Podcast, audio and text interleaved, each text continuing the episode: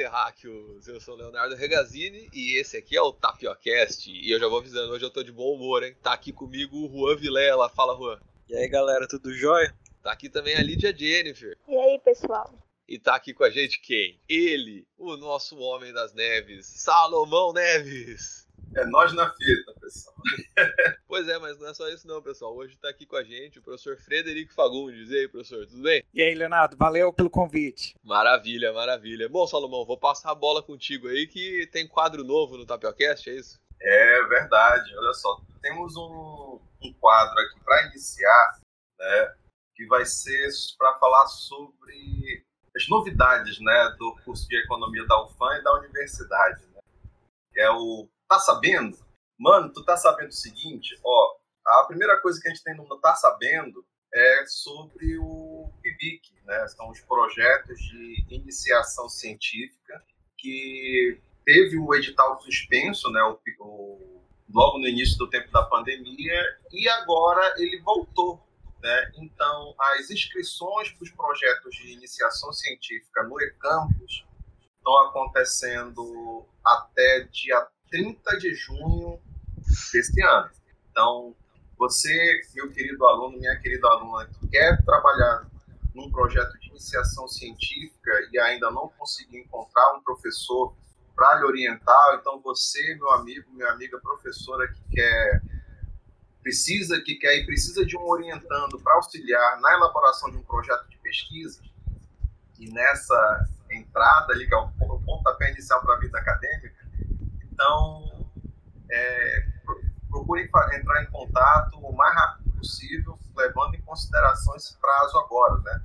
Ou seja, 30 de junho é o último dia para a submissão dos projetos de iniciação científica, submissões no e-campus. Né? Uma outra novidade não está sabendo é, tem mais a ver com a situação na qual nós já estamos nos encontrando, né? estamos aí desde março com as aulas suspensas. A, a UFAM, como um todo, tem discutido setorialmente alternativas para retornar. Né? Ontem, o colegiado do curso de Ciências Econômicas, né, presidido ali pelos professores Rafael Costa e Andréa Brasil, né, discutiram uma proposta do núcleo docente estruturante da economia, de que basicamente consiste na criação de um período suplementar extraordinário, que seria um 2020/3, para no qual nós ofereceríamos disciplinas, né, do 2020/1 para períodos de curta duração, de forma online, para que os alunos pudessem se matricular, ou os alunos que quiserem se matricular e que possam se matricular, participar da disciplina. As disciplinas podem ser criadas pelos professores da é facultado aos professores criarem ou não disciplinas, né? Pode ser disciplinas com dois, com três professores. E ficaria nesse um período de torno de 60 dias para reduzir a quantidade de alunos no 2020/1 quando nós voltarmos da pandemia. Logicamente, essa, logicamente isso é uma proposta setorial, ela foi aprovada pelo Colegiado do Curso de Economia e agora foi submetida à PROEG. A PROEG não está valendo vai... ainda, né, Salomão? É, não está valendo ainda não, gente. a gente está só contando o que a gente está fazendo. Mas, Legal. assim como o curso de Economia fez, fez, preparou uma proposta desse tipo, a administração, a contabilidade, a biologia, o direito, o serviço social, geografia, engenharias, né, estão todos fazendo também propostas setoriais, que estão encaminhando para a PROEG. A PROEG vai juntar tudo isso e montar uma proposta uma proposta sólida para toda a universidade colocar é, em votação no futuro. Maiores muito detalhes. Muito breve, né, Salomão? É, muito breve assim que a gente souber de novas notícias, a gente avisa para vocês, tá? Então, igual diria naquele quadro do Fantástico, estamos. Estamos de olho. É.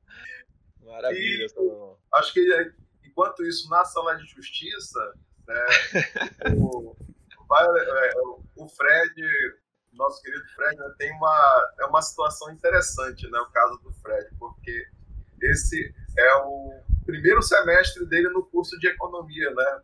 E Fred basicamente trabalhou só de sala de aula só uma semana, né, Fred? Foi, foi isso mesmo. Eu coloquei o pé e mandaram eu sair. Me prenderam em casa e jogaram a chave fora. Mudou para Manaus, falou, agora vou começar a trabalhar. Pois então. é. Oh, vim com, vim com, todo, com, com sangue nos olhos, com toda empolgação. Falei, não, pode parar, pode voltar para casa. É, é. É justamente por conta disso, Fred, acho que é legal tu te apresentar para a comunidade, tudinho dizer assim qual é a tua área de estudo, as, as, disciplinas que tu leciona, que tu vai trabalhar conosco aqui no curso de economia, né? E também externalizar o nosso.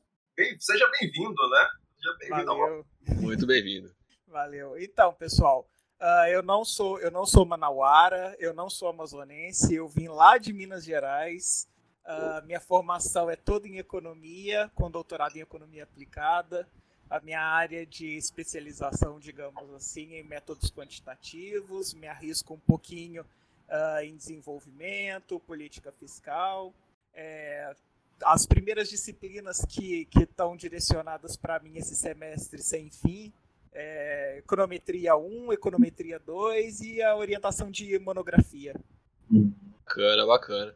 Poxa, Fred, então, muito bem-vindo de novo. É, e, bom, pessoal, acho que tá na hora de falar um pouquinho sobre o nosso episódio. A gente chamou o Fred aqui hoje porque, finalmente, né, sugestão dos alunos aí, finalmente a gente vai falar sobre pandemia. A gente estava tentando evitar, né? Todo mundo fala tanto sobre esse assunto, mas a gente fez uma reuniãozinha de pauta e falou: não, acho que tem bastante coisa interessante para falar, porque tem muitas ligações entre os temas pandemia e, e economia. Então nossa ideia é aproveitar aí a expertise do professor Fred, que está bastante mergulhado nesse assunto aí ao longo dos últimos, das últimas semanas e escreveu até uma nota técnica, né, professor, sobre o assunto. Isso. E isso. a ideia é aproveitar essa expertise dele para a gente tratar um pouquinho sobre a, a, as relações entre, entre a economia e a Covid-19, a pandemia. É ou não é, Salomão? Exatamente, exatamente. Uma, uma coisa que assim, é muito comum quando as pessoas discutem sobre todo esse contexto que a gente está vivendo, é encarar a economia puramente no aspecto das atividades comerciais ou das atividades econômicas. Então, é muito comum a gente escutar coisas do tipo: ah, a pandemia está afetando a economia, né? mas é preciso dar uma refinada nessa sentença. Porque quando a gente fala da economia, estamos falando da, da forma como as pessoas tomam decisões, da forma como as pessoas ponderam custos e benefícios. Isso se estende, é, vai muito além das atividades comerciais. Então, se a gente for considerar nesse sentido, tudo afeta a economia, porque todo e qualquer evento afeta a forma como as pessoas vão tomando decisões, sejam no comércio, seja na decisão de empregar, ou na decisão de aumentar ou reduzir a taxa de juros a taxa de câmbio, de aumentar ou reduzir os gastos públicos, ou mesmo se você decide sair de casa ou pedir uma compra ali por um delivery. Né? Então, por isso, eu acho interessante, já que nós vamos trabalhar numa perspectiva de mostrar como a teoria econômica pode ser observada nesse, nessa situação de pandemia que nós estamos vivendo, a gente pode fazer aquela diferenciação comum que nós fazemos quando estudamos economia, ou seja, dividir toda a teoria econômica em dois grupos, na macroeconomia, que é o comportamento dos agentes agregados, e na microeconomia, que é o comportamento dos agentes individuais.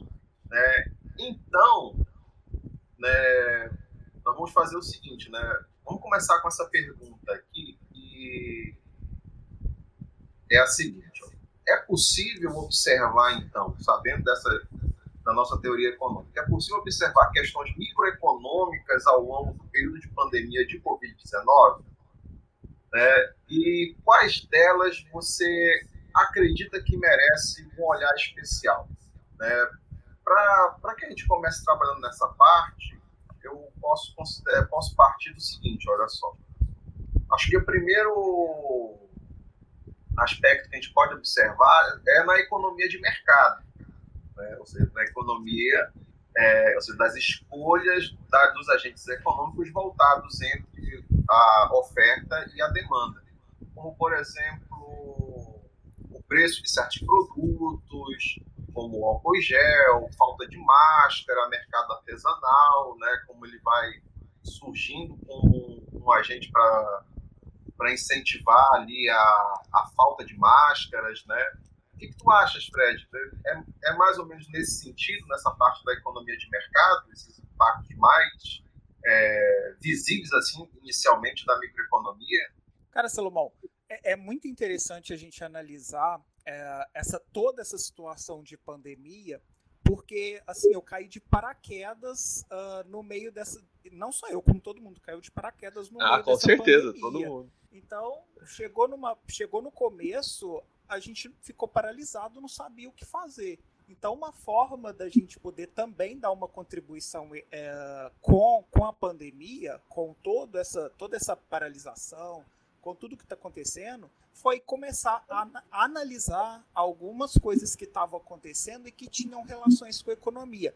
E, incrivelmente, se a gente para para pensar, é igual você falou, tem muita coisa ligada com a economia. A questão de oferta e de demanda, a questão de, de todos os produtos que a gente passou a ter necessidade, passou a demandar muito e não tinha uma oferta pronta para esses produtos. Isso fez com com que os preços elevassem demais. Você deu o exemplo aí de álcool em gel, máscaras, uh, os outros EPIs, né, que são os objetos utilizados pelos enfermeiros e médicos utilizados para tratar a Covid-19. Uh, ah, tem vários outros, outros assuntos da microeconomia uh, que estão diretamente envolvidos com, com a pandemia em si. Um principal deles também que eu falaria é a mudança de comportamento do consumidor.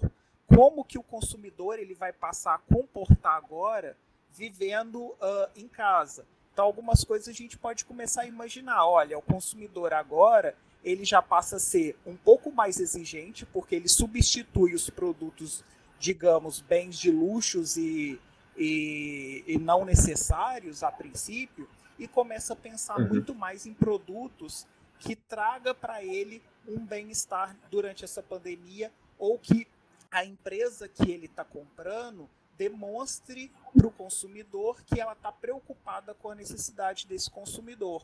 Então, por exemplo, a renda dessas pessoas podem ter caído bastante pelo fato uh, de não estarem trabalhando, não estarem recebendo ou estarem somente com auxílio emergencial. E essas pessoas precisam alocar os seus recursos agora de uma forma muito mais eficiente do que antes eles estavam acostumados a fazer. Então a pesquisa agora de preços, ela acontece agora muito mais dinâmica por via de internet, por e-commerce e coloca um, um, consumidor muito mais atento do que um consumidor antes da minha, por exemplo. Hum. Então eu acho que muda muita coisa na, na, com a visão microeconômica agora, com o exemplo da pandemia. Um outro eu... exemplo também que. Quer falar alguma coisa, Leonardo?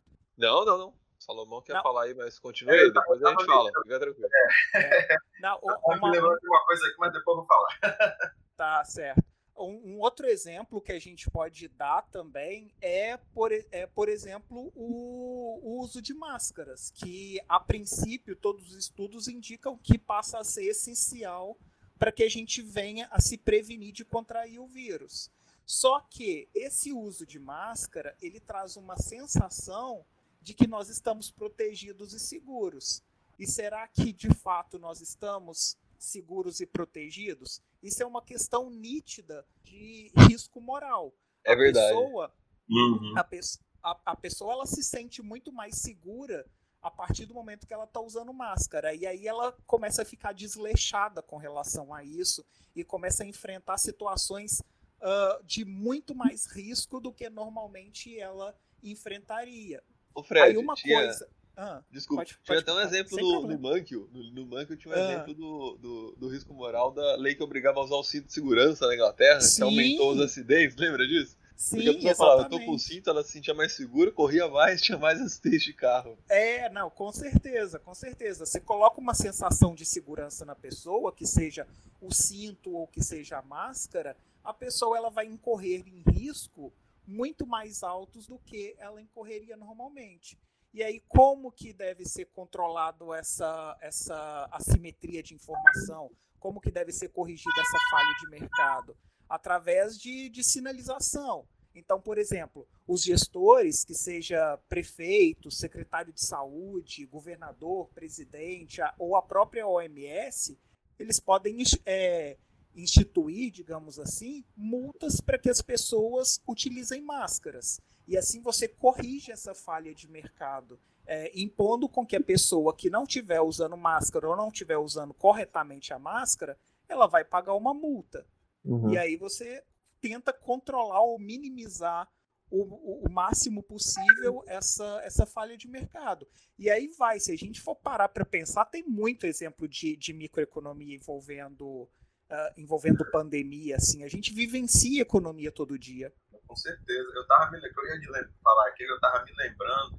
Ah. Acho que foi no primeiro episódio, o a gente respondeu algumas perguntas dos, dos alunos sobre a Covid-19, também esse tempo de coronavírus, né, que a gente tá, é, que o Léo falou uma coisa assim que eu achei, achei muito bacana, porque é, a nossa forma, a nossa cesta de bens, né, agora, ela mudou completamente porque basicamente a gente está comprando é, produtos que são essenciais para casa, né?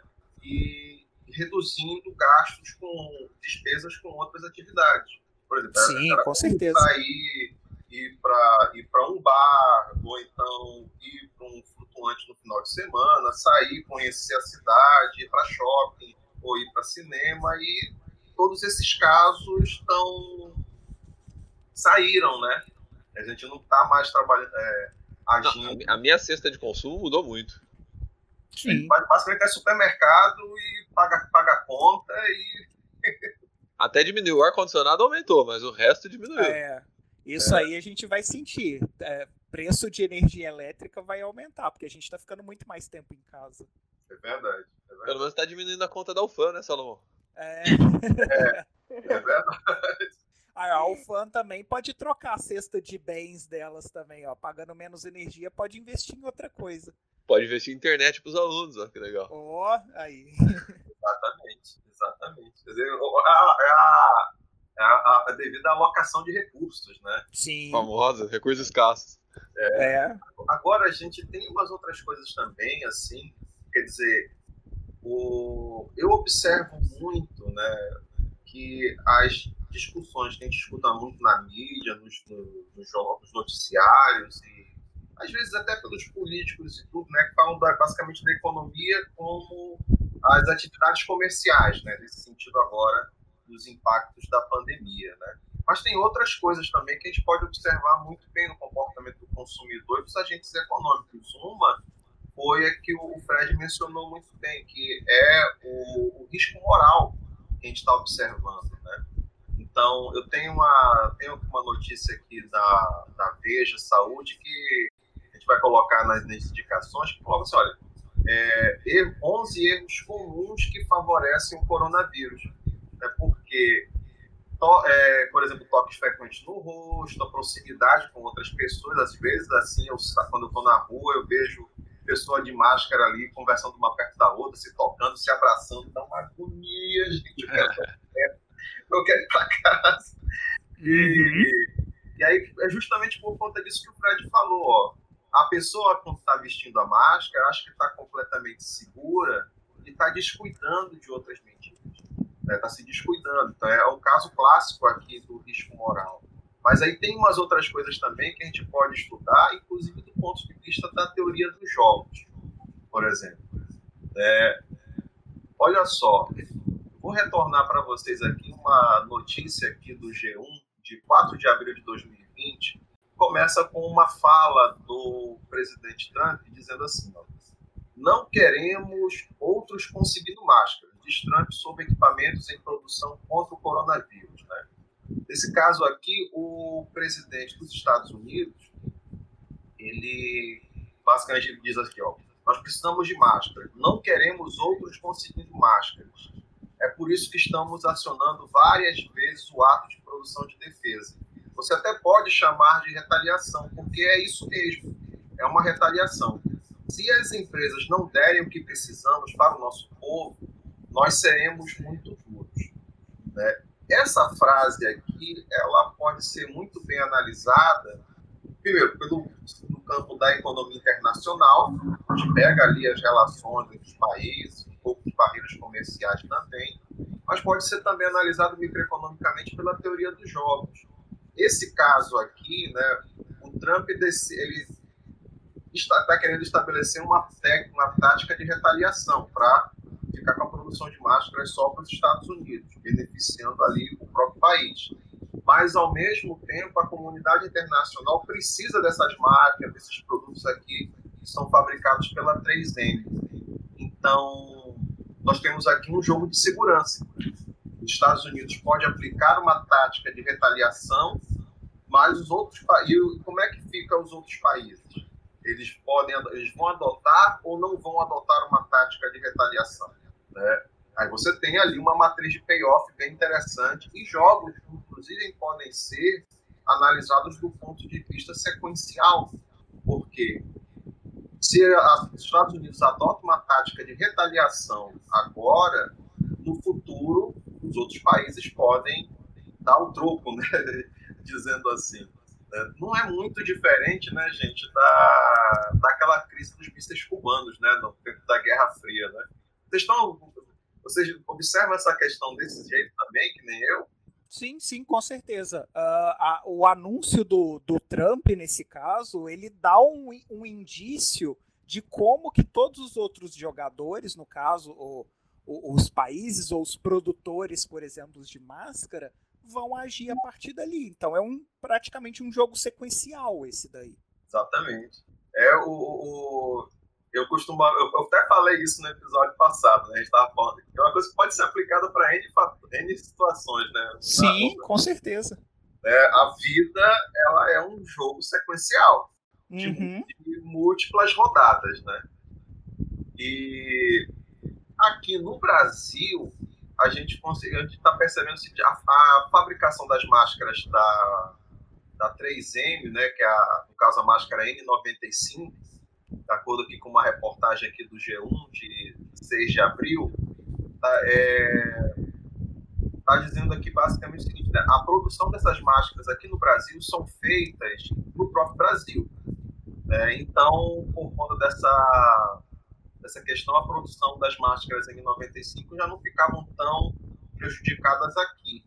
Né? Mas isso aí leva muito em consideração aqui né, a parte sobre vantagens comparativas, vantagens absolutas também, né?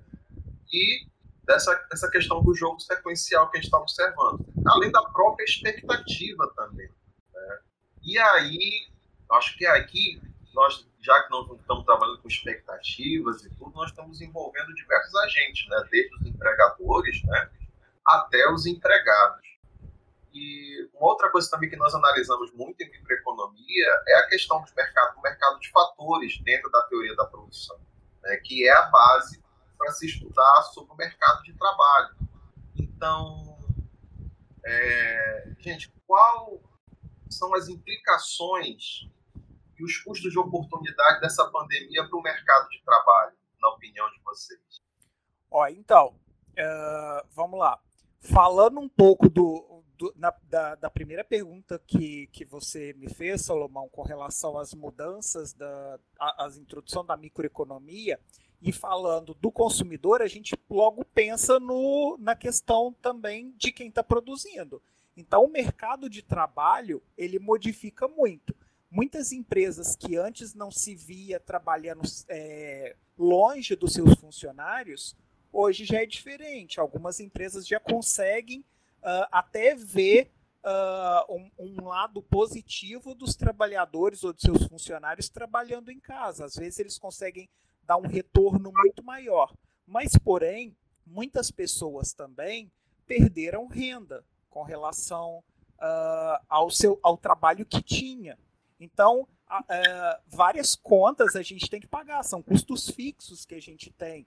Às vezes aluguel, conta de luz, um funcionário que a gente tem em casa, tudo isso a gente tem data para cobrar, para pagar.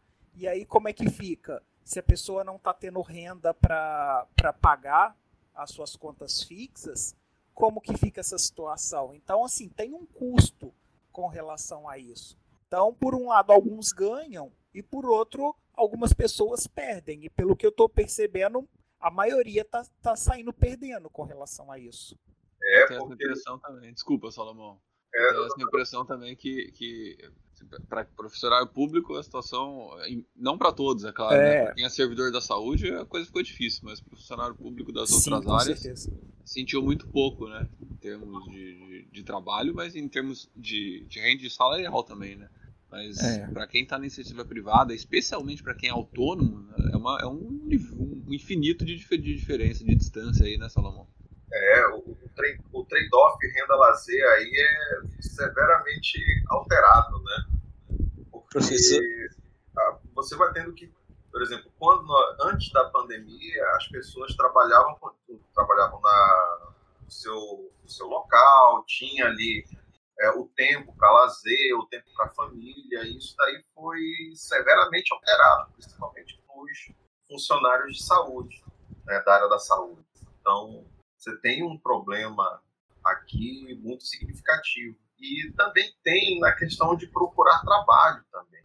Né? Tem novas oportunidades, aparecem novas oportunidades aqui, né? mas você querer ofertar trabalho num ambiente de pandemia é um, existe um risco de infecção muito significativo. Então a gente pode analisar isso daí, inclusive, no sentido da escolha sobre incerteza. Quando a gente pega, por exemplo, a função de utilidade esperada, você pode tentar encontrar ali o caminho do meio entre determinados estados de natureza, que você poderia colocar assim, ó, eu tenho esse estado de natureza onde eu vou trabalho não vou ser infectado, e eu tenho esse estado de natureza aqui onde eu vou o trabalho eu vou ser infectado.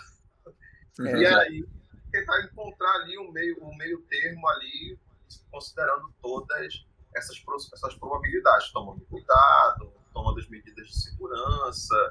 Né? Isso afeta o, quem oferta trabalho, afeta quem demanda por trabalho e afeta também o consumidor, porque o consumidor, se ele quer, por exemplo, com esse ambiente de abertura comercial, se ele quer sair de casa, ele vai ponderar esses dois estados de natureza.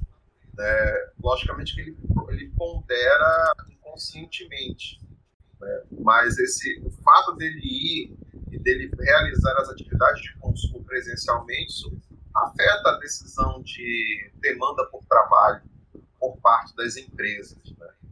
Quer dizer, se eu, se eu fosse considerar, se a gente fosse considerar puramente do ponto de vista da oferta de trabalho, eu consideraria, além do trade-off renda-lazer, né, ou seja, além da renda decorrente das horas trabalhadas na produção e do lazer, eu também consideraria o fator do risco de se infectar e de infectar os familiares, né? Isso afeta, consequentemente, a decisão de ofertar trabalho e os custos de oportunidade envolvidos aí. Né? É, tem, só, só, complementando essa questão de, de, de risco, dá para analisar também, uh, nesse mesmo contexto, o conceito de risco e de incerteza, que são conceitos fundamentais de teoria econômica. Uhum. Então, é, você, você, tá, você se coloca numa situação de risco, mas a diferença é que nós estamos trabalhando também numa situação de incerteza. É tudo muito incerto para a gente. A gente não, não tem muitas informações sobre essa, essa pandemia, sobre essa Covid-19, como que ela como que ela alastra, quais, quais órgãos ela afeta. Então, é além verdade. do risco que a gente se coloca, a gente tem a incerteza também. É, incerteza é um tema quente, né, de economia. Acho que Sim. Ah, tem rendido muitos prêmios Nobel, Nobel agora recentemente têm trabalhado com esse campo de, de, incerteza. Acho que é um tema que a economia pode avançar bastante aí nos próximos anos. É, a subnotificação é uma incerteza que a gente tem, por exemplo. Sem dúvida, a gente sem dúvida. não sabe é, o quanto de verdade a gente tem de casos e óbitos com Covid. Ô, Fred, é... falando. Salomão, desculpa, conclui aí para eu poder pular para o próximo. É, eu tava pensando aqui, né, que essa, justamente assim, essa incerteza que a gente sente, né, ela afeta muito, assim, a, a decisão das pessoas, né, assim, tanto para o bem ou para o mal, né, quando a gente, por exemplo, pergunta uma, a gente e atrela essas incertezas a custos e benefícios, é, eu vejo muita coisa assim nos noticiários, né, quando por exemplo, o comércio estava começando a reabrir, e aí se entrevistavam as pessoas que iam, que estavam trabalhando nas lojas, os donos das lojas, eles falavam muito, pequenos vendedores, feirantes, né? Falavam assim, olha, o que, que eu, o que, que eu vou fazer o quê? É, o que, que eu posso fazer? Eu tenho que vir trabalhar. Então, repara que nessa, nesse momento aqui, mesmo no ambiente de incerteza, ele considera que o benefício dele ir trabalhar, né, dele abrir o comércio dele é muito superior aos riscos que ele pode estar enfrentando. Mesmo considerando uhum. uma incerteza se ele vai ter uma movimentação comercial é, maior, abaixo ou conforme as expectativas dele, né? Professor, então, eu queria só acrescentar algo interessante. Fala, claro. É que desse tema aí, meu pai trabalha com venda, né? Eles trazem mercadoria lá de Minas e revende aqui pro interior de, do Amazonas. Aí quando começou a ser essas notícias da quarentena, de fechamento, a primeira coisa que eu pensei é, putz, capaz de se influenciar muito o trabalho do meu pai. E querendo não influenciou, muitas cidades fecharam a fronteira, foi essa viagem foi bem difícil para eles chegarem na cidade e vender. Porém, ela foi muito boa, porque, como a teoria fala, embora o risco tenha aumentado, a recompensa também aumentou. Muita gente está dessa situação atrás de outras formas de ter renda, etc. E surpreende, surpreendentemente, o negócio para ele esse mês foi muito bom. Imagina. Algo que Preços a gente fosse ao contrário, é. né? os recebimentos todos foram ótimos. Então, é meio que também a pandemia melhorou alguns negócios, por incrível que pareça. É como se nós tivéssemos é, ofertantes e demandantes por trabalho avessos propensos ou neutros em relação ao risco. Né? Aí quem ah, é. pega o risco pode estar tá pegando um prêmio um pouco maior também durante essa crise, igual os entregadores. Se a, gente, se a gente for pensar do ponto de vista do consumo, né, é, em geral a gente está consumindo menos, mas além disso a gente está mudando o perfil de consumo. Né? A gente está uhum. consumindo mais alguns produtos e menos de outros produtos. Então Sim. faz sentido que tenha gente que, que esteja em situação melhor, não. Eu fico imaginando, por exemplo, supermercado talvez esteja vendendo mais agora do que antes, sabe? Com certeza. Consumidor final. É. Com certeza. E-commerce também deve estar até melhor uhum. agora do que antes. Eu achei isso bem interessante também, porque o primeiro pensamento é de que ia ser pior em todos os sentidos. Ô Fred, é, deixa eu te perguntar uma coisa. Tem uma polêmica, né, que a gente tem visto na opinião pública recentemente, que, ah. que é a seguinte: é, teve, teve aquela entrevista do dono do Madeiro, que ele falou: abriu o restaurante, mas ele falou: mas não adiantou nada porque eu abri o restaurante e não veio ninguém no meu restaurante. Aí começou a vir uma discussão ah. mais ou menos sobre a questão do fechamento compulsório do comércio. É, Muita gente fala que o fechamento, fechamento compulsório do comércio ele serve para diminuir a circulação de pessoas. Ou seja, se, se não tivesse esse fechamento, ia ter mais gente circulando. Uhum. É, se reduz o, a circulação de pessoas, reduz a atividade econômica também? Mais ou menos a pergunta que eu quero te fazer é: o que você acha que afeta mais a economia? É a quarentena? É o fechamento compulsório do, do, do, comércio, né, o lockdown? Ou é a própria pandemia? Se a gente não tivesse fechamento compulsório do comércio, teria recessão mesmo com só pela pandemia ou não? É, eu acredito que sim a pandemia em si não, não é o. Fa... É claro que a quarentena afeta de alguma forma a atividade econômica, porque aí o comerciante ele tem que mudar a estratégia dele de venda. Mas uhum. a pandemia em si, ela já muda o hábito de consumo das pessoas. Então, só, só dando um exemplo, hoje saiu. Hoje foi divulgado o IBPC, que ele mede o nível de o índice de atividade econômica. Esse, esse índice é soltado pelo Banco Central e ele é como se fosse uma prévia do, do PIB, da, da produção do país no ano. Então, só para a gente ter uma ideia, é, esse índice de atividade econômica ele, ele retraiu 9,73% quando comparado uh, os meses de abril, quando comparado com o mês de março desse mesmo ano. E quando comparado abril desse ano com relação a abril do ano passado, esse índice de atividade econômica ele teve uma retração de 15,09. Isso aí é, é muita coisa, é bastante coisa para pensar em atividade econômica reduzir. Então, a produção, digamos em si, ela teve uma retração, fazendo um link também com a, com a, com a discussão anterior. Então, as empresas elas fecharam, elas pararam, elas deram férias coletivas, e com isso a produção deu uma queda significativa. Então, a pandemia em si ela uh, impacta nessa atividade econômica. O fato de ter tido quarentena ou não ter quarentena, ela é um reflexo, mas ela é um reflexo da pandemia em si. Se não tivesse pandemia, também não teria quarentena. Sim, então eu é consigo, é, eu, não, eu não consigo uh, desconciliar, digamos assim, a pandemia da quarentena. Então, então eu... a, mas o fator principal com certeza é a pandemia.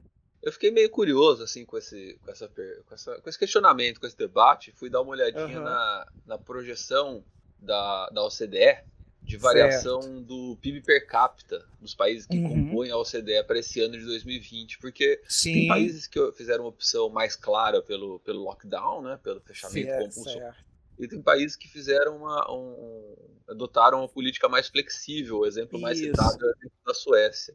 Exatamente. Aí eu falei, deixa eu dar uma olhadinha se a, a Suécia, se a recessão na Suécia deve ser menor do que dos outros países, né? Já que ela. Uhum. E eu, eu vi a, a, projeção de variação de PIB per capita, tudo em, em PPP, né? Em paridade de poder de compra, para a gente poder exatamente. comparar. E uhum. a projeção do, de, de, variação do PIB per capita da Suécia para esse ano é de menos 8,4%. O que, olha só, é acima Caiu da média também. dos países da OCDE. Acima da média, que devem cair 7,5% em média, né? É, então, achei, achei que esse.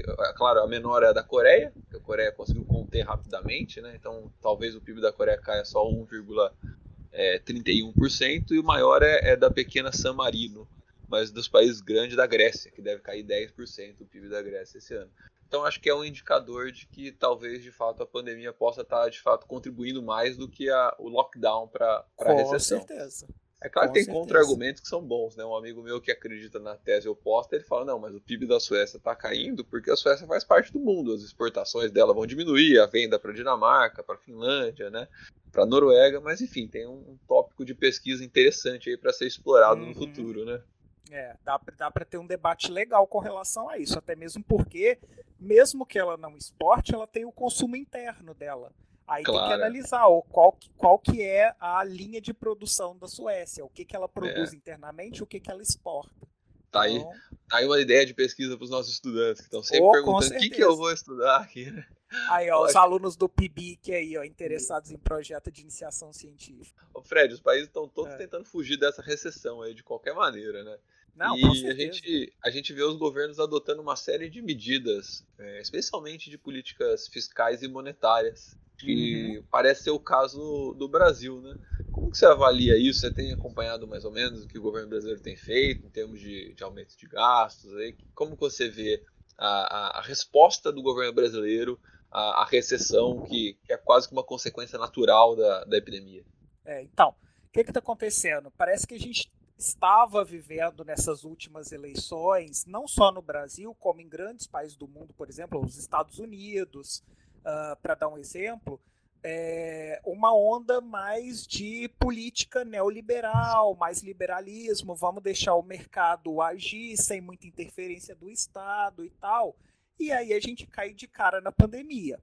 Aí, uh, alguns países, como eu citei os Estados Unidos, adotam uma política de auxílio governamental. A clara, por mais que eles não digam, mas é uma clara política keynesiana de incentivo do governo. O, os Estados Unidos lançou um pacote uh, em março de 2 trilhões de dólares para auxílio, tanto das pessoas, das famílias que perderam renda, quanto das empresas também, para não uh, diminuir ao máximo possível o número de pessoas desempregadas. A Alemanha teve um pacote aí, eu acho que em torno de 130 bilhões de euros a China 585 bilhões de dólares. Enquanto isso, o Brasil continuou negando um pouco a, a política fiscal de ampliação de gastos. É, segura o máximo possível para tentar, é, tentar gastar o mínimo possível para que a máquina pública, digamos assim, uh, consiga ampliar o máximo possível de gastos do governo, de interferência, mantém firme ali aquela ideia inicial de liberalismo, de, de mercado forte, enfim. Então eu acho que agora uh, não era hora uh, de continuar com essa situação de, de vamos deixar o mercado atuar.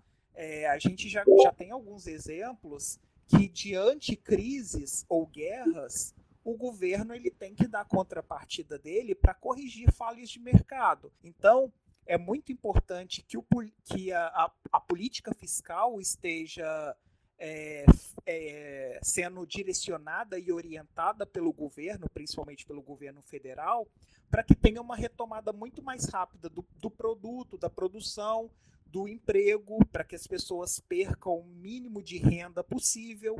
Então, uma uhum. política, digamos, a la keynesiana, seria muito bem-vinda agora. O Brasil soltou assim um, um, do, um dos pacotes dele foi o, o, auxílio emergencial para as pessoas que perderam renda aí com inicialmente três meses de 600 reais. Então esses gastos aí eles devem estar girando em torno de 150 bilhões de reais aí mas se a gente converte para dólar, não está nem próximo, não chega nem perto do que os Estados Unidos, Alemanha e China estão gastando com isso. Ô Fred, você acha que ah. é, o endividamento do, do governo brasileiro preocupa? É, quer dizer assim, até quanto será que a gente tem condição de gastar, sabe? É isso que eu fico pensando. Assim. É, é isso é preocupante, porque também é claro que tem, tem, uma, tem uma resposta nessa política. Deve ter algum fiscal, limite ali, né? É, essa política fiscal mais expansionista, ela tem que ter um limite. Ela não vai ser assim, vamos imprimir dinheiro e começar a distribuir títulos para. É, vai começar a devolver os títulos públicos também. Então, uhum. uh, por exemplo, a, essa política fiscal expansionista do governo gastar mais ela gera dívida pública, aumento da dívida pública, aumento do déficit fiscal, uh, e pode chegar a gerar até inflação dos preços. Essa última parte de inflação, eu não acredito que ela vá ser tão forte, não, porque as pessoas perderam muita renda aqui no, aqui uhum. no Brasil. Então, a pouca renda que, que, que, nós estamos tendo, ou que as pessoas, a maioria das pessoas estão tendo, eu acho que ela não vai ser o suficiente para gerar inflação. Mas com certeza a dívida pública vai, vai, vai explodir muito aí. É isso que me preocupa um pouco, sabe, Fred? Porque é. assim, hoje os juros estão caindo bem no Brasil, né? Sim. Então a gente tá pode ter um montante. recorde aí de negativo. É, a gente pode ter um montante razoavelmente elevado, né? É, de, de passivo, de dívida pública. Como os juros estão baixos, o custo de carregamento uhum. dessa dívida cai bem, né?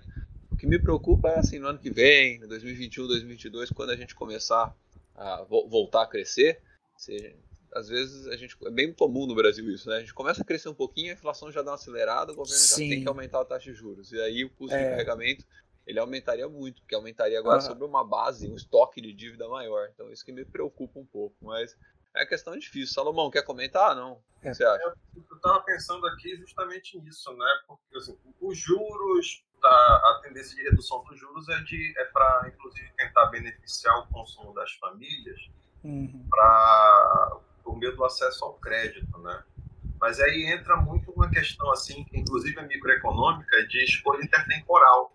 Porque como nós estamos numa, num ambiente onde o consumo das famílias já estava reduzido e a taxa de desemprego estava num patamar bem significativo, e agora aumentou, acabou aumentando um pouquinho, é, a probabilidade de nós termos consumo, uma parcela dos consumidores consumindo a, além da renda é grande, né? Então você tem ali um, pelo menos ali uma, uma expansão da demanda agregada via consumo numa primeira rodada, mas numa segunda rodada nós temos ali uma possível redução do consumo por conta do endividamento.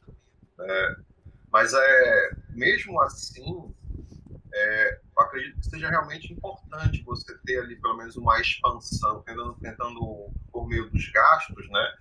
Você tentar expandir a, ou tentar manter a atividade econômica num patamar ou numa estrutura que ela consiga seguir por si só no, no pós-pandemia, né? Mas só que para que isso aconteça, nós temos aí diversos problemas estruturais que têm que ser resolvidos ao longo do tempo, como, por exemplo, a questão da industrialização, do grau de desindustrialização do país, porque o Brasil, por exemplo, é um país que demorou muito para se industrializar, ele está se desindustrializando antes dos outros, né? Isso daí afeta, consequentemente, a geração de empregos e de atividade econômica pela indústria de transformação. E como nós sabemos que a atividade econômica ela é inter e intrasetorial, né, consequentemente isso afeta o, afeta o setor de serviços, afeta o agronegócio e assim por diante. Inclusive é um tema, tema bom para um podcast esse aí da desindustrialização, né, Salomão? É, é, verdade, é verdade. Tem grandes, grandes economistas que, que falam que a desindustrialização é um, é um fenômeno grave né, para a economia, que afeta o nosso desenvolvimento. Também tem grandes economistas que acham que não, né? Tem até aquela frase famosa lá do assessor do Reagan que falava There is no difference between export uh, a billion dollars in potato chips and microchips. Quer dizer, ó, tanto faz exportar chip de computador ou exportar batata, batata. chips, né? Dá, dá, absolutamente na mesma. Então eu acho que tem uma polêmica legal na literatura aí, né? O livro do, do Shang levantou essa bola recentemente. Acho que é um tema que a gente pode tratar no futuro, sim. Viu? Com certeza, com certeza. É, Ô, Fred, desculpa, Oi? Salomão. Pode concluir. A gente estava falando do, do, do, do é, passar a bola pro Fred, né? Eu tava, qualquer coisa a gente já chama o Fred de novo aqui, né? Ó, pode contar comigo. Não, então, era isso. Fred, eu ia te perguntar assim, é. só para a gente sair, encerrar essa parte macro e falar um pouquinho do futuro. É, hum. Como que você, você, é otimista em relação à recuperação? Você é pessimista? Eu vejo gente falando que o Brasil vai ter uma recuperação em V, né? Outros falam, não, a gente, é. nossa recuperação vai ser lenta, gradual e insegura. Como é. você está otimista, está pessimista? Olha, eu, eu, eu pessoalmente eu tento me manter o mais otimista possível. Eu tento analisar tudo pelo tentando buscar sempre o lado melhor do que está acontecendo. Alguma coisa boa a gente tem que tirar disso daí. Mas a recuperação em si, eu acho que ela vai depender muito mais da, da descoberta de um remédio que já existe, que possa já existir, ou de uma vacina. Você falou aí do formato da curva de recuperação. Muita gente está falando que a curva de recuperação vai ser em formato em V, que é, a gente caiu muito rápido, mas também vai subir muito rápido. Outros falam que a gente vai sofrer uma segunda onda de, de contaminação, então essa recuperação nossa vai ser em formato de W, então ela vai sobe um pouquinho, depois desce, depois sobe de uma vez. Outros já acham que essa recuperação vai ser bastante lenta, é aquele é, é meio aquele símbolo da Nike que tem uma queda sim, rápida sim. e depois ela tem prolongada até tentar voltar a subir novamente. Sim, então, assim, eu acho que tudo vai depender da, da descoberta dessa vacina que está assim, uma corrida científica para ver quem, quem chega primeiro, né? Quem, quem chega primeiro. E isso eu acho que é muito benéfico isso. Se for feito com cautela e com cuidado tal, eu acho que é, é, a gente só tende a ganhar com essa corrida. Porque normalmente uma vacina, pelo que eu estava lendo, demora aí 10 anos para ficar pronta. Essa aí vai bater tempo recorde se ela for descoberta uh, em breve. A OMS hoje, eu estava vendo o jornal hoje, a OMS é, soltou hoje que muito provavelmente até o final do ano a gente vai ter essa vacina aprovada. Então, vamos lá, eu estou otimista. E, inclusive, eu acho que a maioria das pessoas está otimista, que inclusive que agora o comércio já está até voltando a funcionar mais, já está reabrindo o trem. Então, Isso. nessa altura do campeonato, igual o Salomão gosta de falar, uh, as medidas da pandemia, a maioria já foram tomadas, né? as medidas já foram feitas, não, tem, não tô vendo mais tantas medidas surgindo. Aí vem a pergunta, você acha que essas medidas elas funcionaram?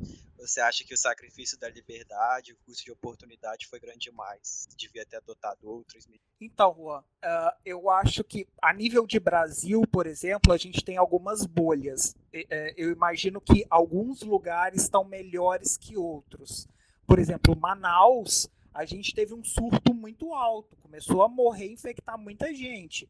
Mas agora a gente está numa situação aparentemente muito mais favorável do que, outras, do que outros lugares. Uh, o interior de Minas, por exemplo, agora que uh, a, a Covid está começando a lastrar para o interior de Minas, e o que a gente vê é que o governo de Minas está segurando um pouco de testes aí para quando tiver uma explosão de casos e vai começar a testar depois. Então eu acredito que a gente tem bolhas uh, de, de situações. Agora, pelo fato de Manaus ter tido aquela explosão, alguma coisa certa foi feita.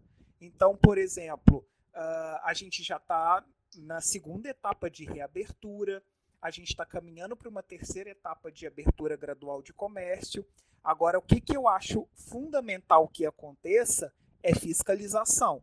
Porque se houver abertura de, ciclos em ciclos e não tiver uma fiscalização forte para controlar a forma como essas aberturas ou reaberturas acontecem, a gente certamente vai ter uma explosão. Então é bom que as pessoas se conscientizem, que os comerciantes se conscientizem que é melhor eles ganharem um pouquinho agora, colocando limite de pessoas dentro dos locais, controlando a, a higienização, do que ter que voltar dois passos atrás e fechar tudo novamente, todo mundo voltar para dentro de casa. Então é melhor a gente ganhar um pouquinho agora e com passos bem pequenos do que dar um passo maior do que a perna e tropeçar e cair. Então a minha visão é, é mais ou menos essa. Eu, eu aposto que as coisas agora tendem a começar a ficar boas, tudo volte ao normal mas sempre com cautela, com fiscalização, com, vi com vigilância.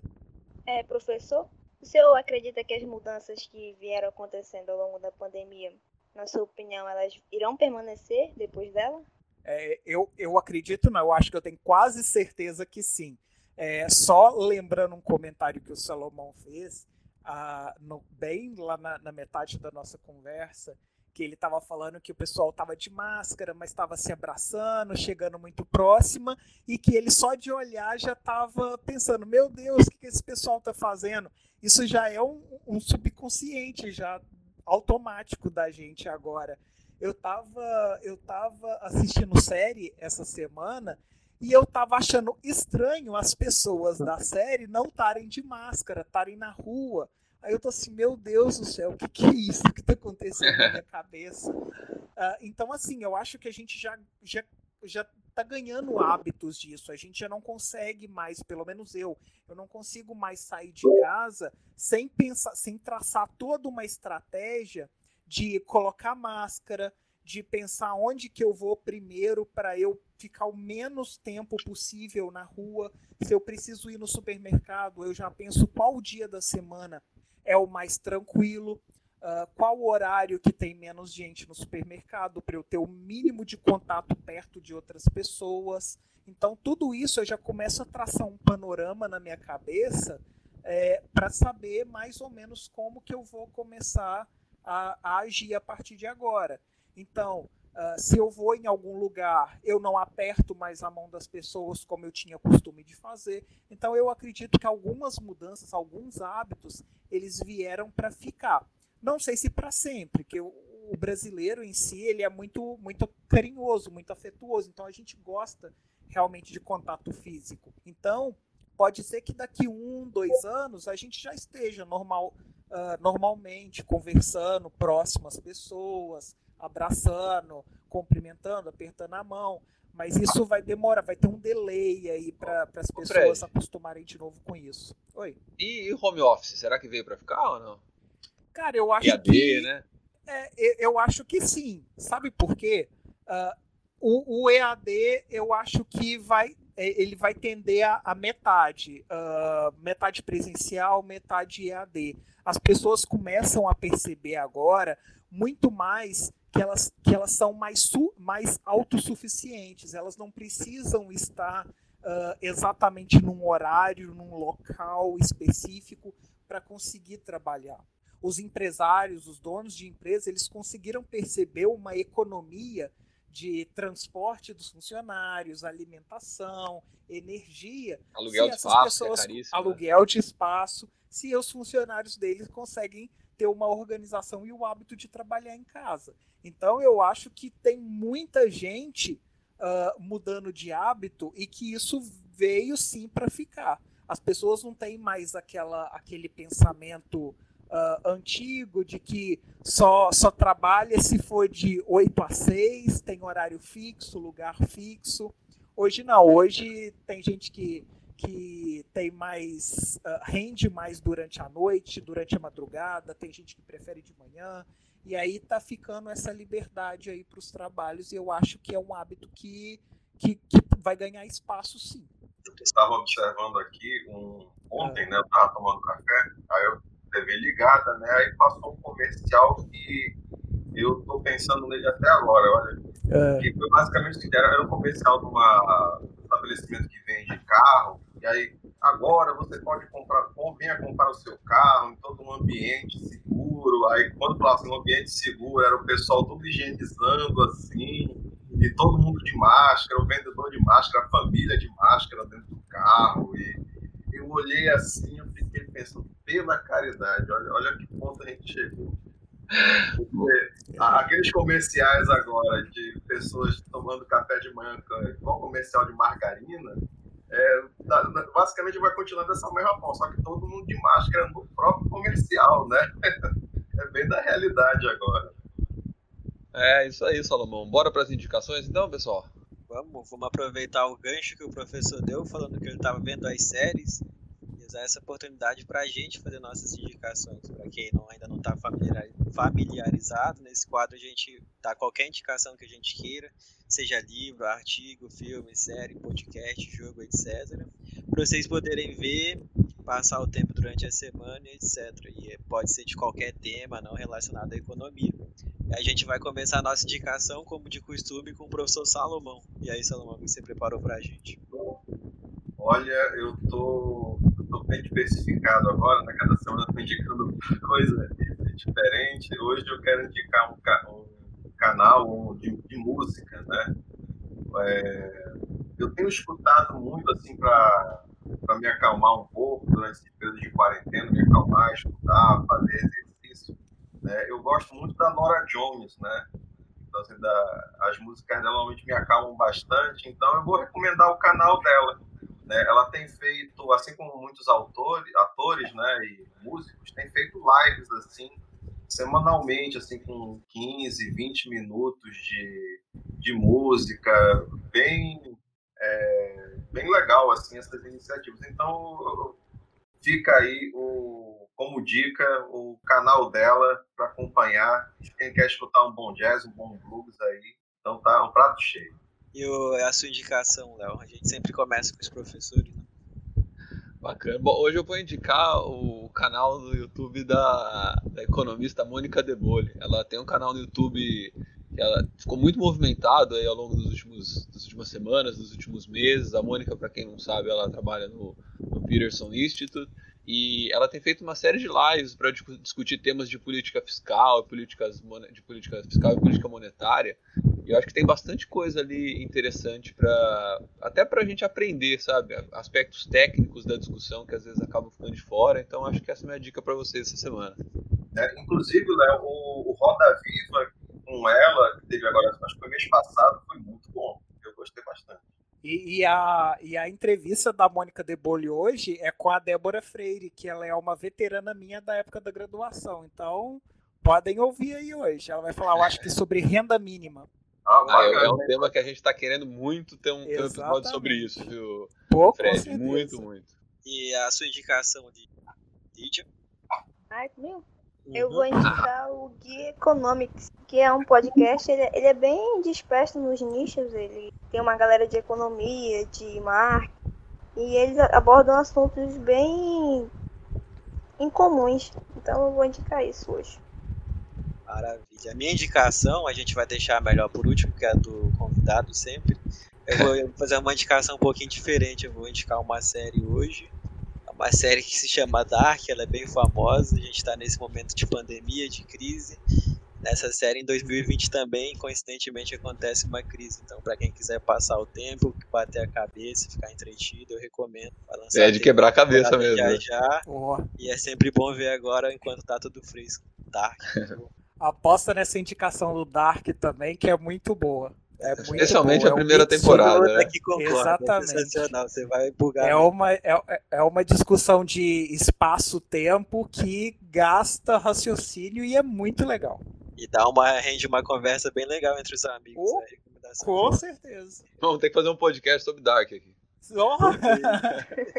O, o, o, desafio, então, é assistir o mais rápido possível para evitar spoiler. Porra, pois é. Você sabe, né? Facebook pá, rapidez de cara com spoiler. Verdade. Uma, depois do lançamento não é spoiler mais, Salomão. É. Vai público. E essa indicação é Frederic.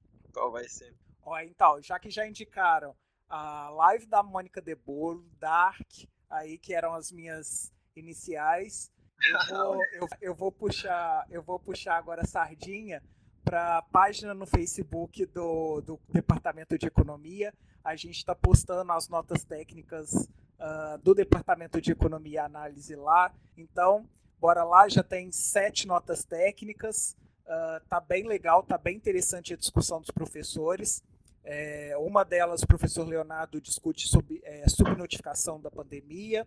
Uh, tem nota técnica também da, do professor é, Lucas, a, a, minha, tem a professora Animária Marília, a Rosana, o Dimas e o Rivas também. Então, curtem lá a página do Facebook do Departamento de Economia, da Economia UFAM, e as notas técnicas estão lá.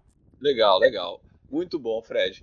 É, bom, pessoal, só lembrando que todas essas indicações vão estar tá aí para vocês na descrição do episódio, tá certo? Na plataforma que vocês preferirem. Sempre tá lá no final, em referências, tem todas essas indicações para facilitar a vida de vocês com o link. Gostou do papo, Salomão? Ah, Fred, foi ótimo, foi ótimo. Assim, é sempre muito legal a gente poder se encontrar e, e bater aquele papo bacana assim, de teoria econômica, né, as aplicações na realidade é, ainda mais assim um assunto que requer tanto assim, da nossa participação, né? Discutir sobre o coronavírus. É, é a gente tem que melhorar a nossa edição para conseguir colocar essas coisas no, no áudio. Quem sabe a gente consegue. É verdade.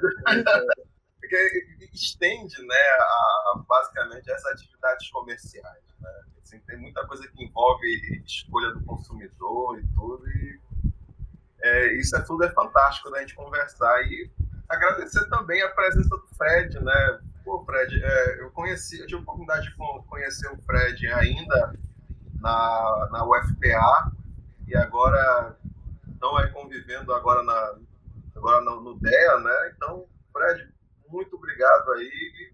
Vamos conversar mais vezes.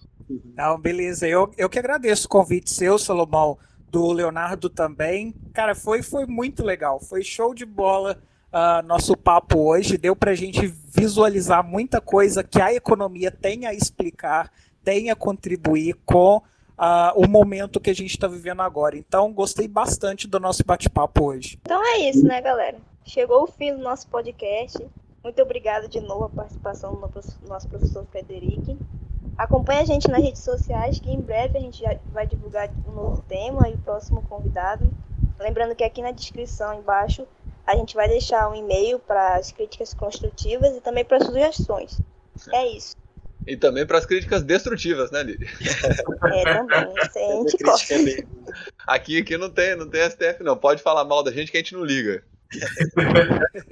Não tem política de cancelamento.